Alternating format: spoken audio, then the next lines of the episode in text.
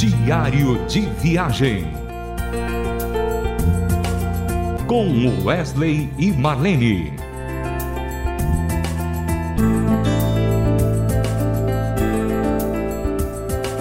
Olá, ouvinte da Rádio Transmundial. Que privilégio poder estar nas ondas da Rádio Transmundial para transmitir mais um diário de viagem. Eu e Marlene estamos sempre a postos para poder conversar com você, passar testemunhos, momentos gostosos, é, entrevistas e tantas outras coisas. Mas hoje eu queria me ater para dizer para vocês de uma experiência marcante que aconteceu ainda na época do Milad, que foram uma das últimas uma das últimas viagens do Milad que fizemos pelo norte.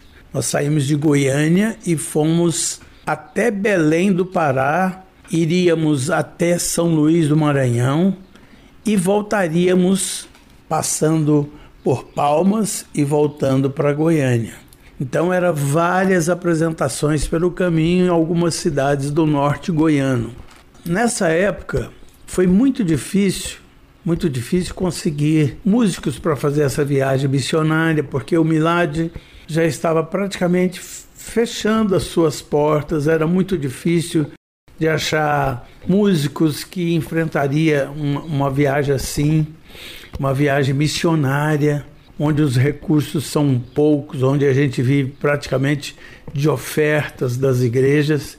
E a maioria dos músicos já haviam se profissionalizado, então eles tinham os seus cachês, eles tinham tinha a, a sua base para poder sustentar a sua família. Mas, com muito custo e oferecendo uma semana de descanso em São Luís de Maranhão, numa praia que a gente havia conseguido com uma, uma amiga lá em São Luís, uma casa.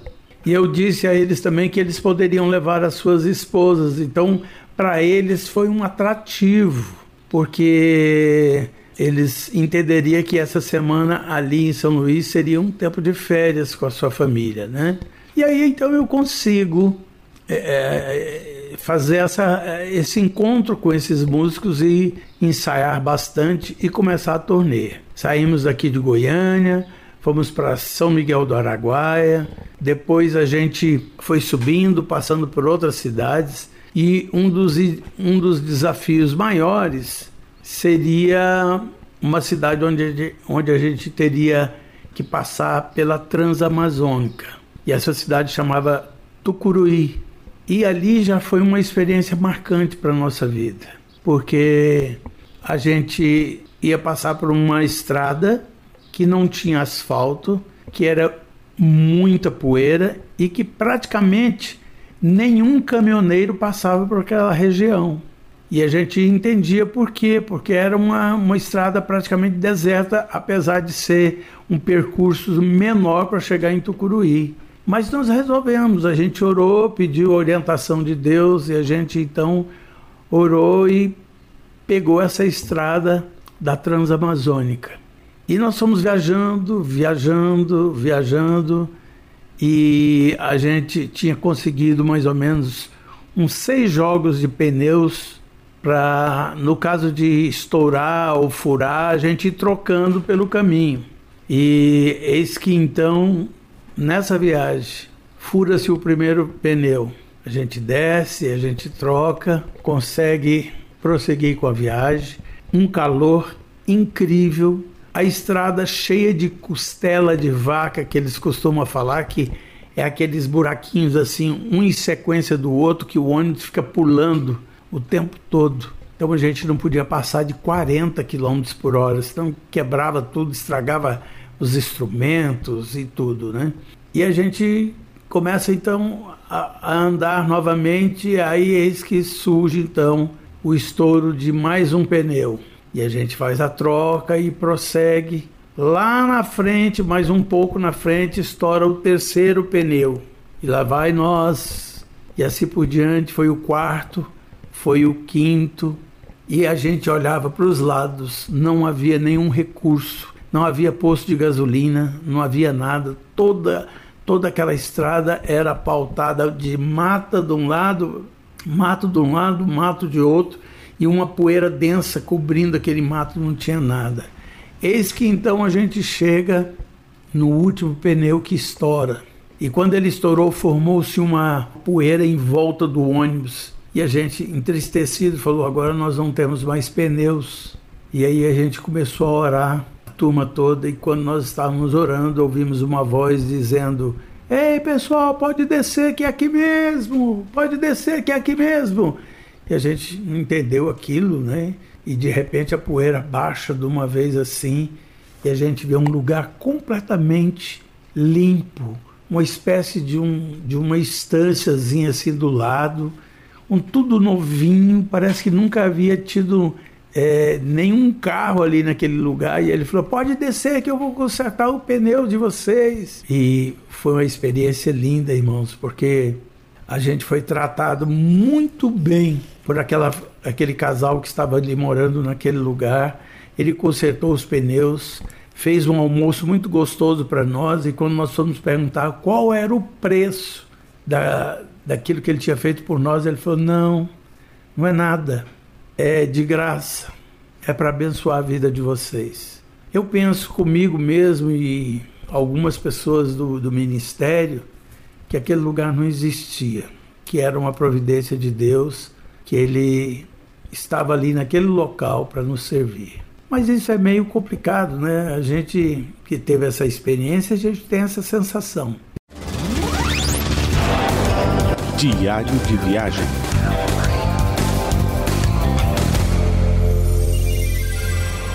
Prosseguimos a viagem, fomos parar em Belém do Pará. Ali nós apresentamos num ginásio onde estava acontecendo um evento chamado, chamado Despertar. E ali no Despertar nós tocamos e aí havia uma alegria muito grande depois do grupo, porque depois dali nós íamos direto para São Luís do Maranhão, passar uma semana de férias naquela casa de praia. E na hora que estava todo mundo saindo, nós carregamos o ônibus, botamos tudo dentro do ônibus. Nós recebemos uma ligação de São Luís dizendo que a casa havia sido cancelada, que não ia haver mais possibilidade da gente ir e quando eu fui contar isso para os rapazes, para os casais, foi uma tristeza geral, porque o sonho deles tinha caído por terra.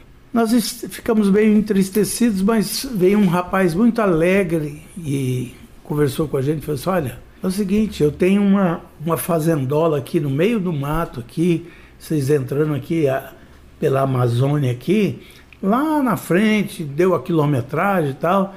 Lá nós temos uma fazenda lá que vocês podem ficar essa semana todinho lá. Só que lá não tinha absolutamente nada. Era uma fazenda cercada por um arraial.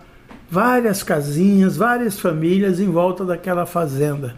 E nós fomos para lá. E quando nós fomos para lá, eu aproveitei para consertar o ônibus. Falei para os meninos descer toda a aparelhagem. E eu saí para consertar o ônibus. Fui numa cidade próxima porque havia algumas avarias no ônibus e eu consertei e voltei.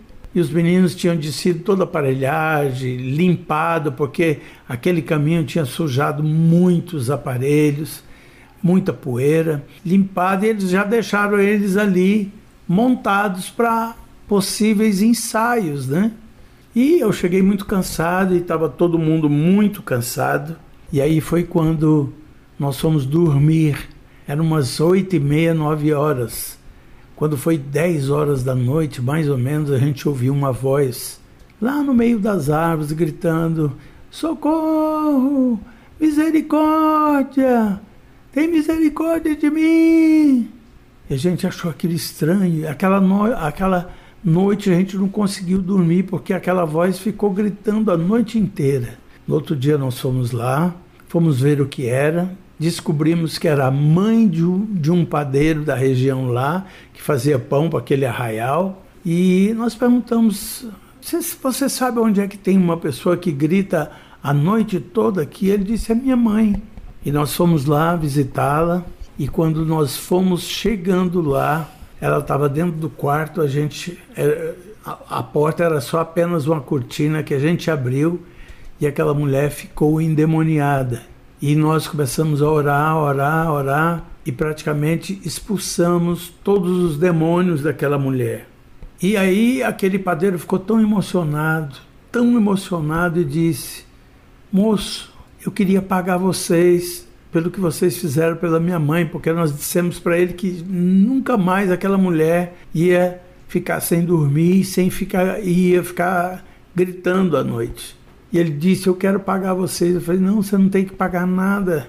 Isso aí é o dom de Deus, é Deus que deu esse dom para a gente estar orando pela sua mãe e Ele é que fez a cura da sua mãe. Não, mas eu quero pagar, eu quero pagar.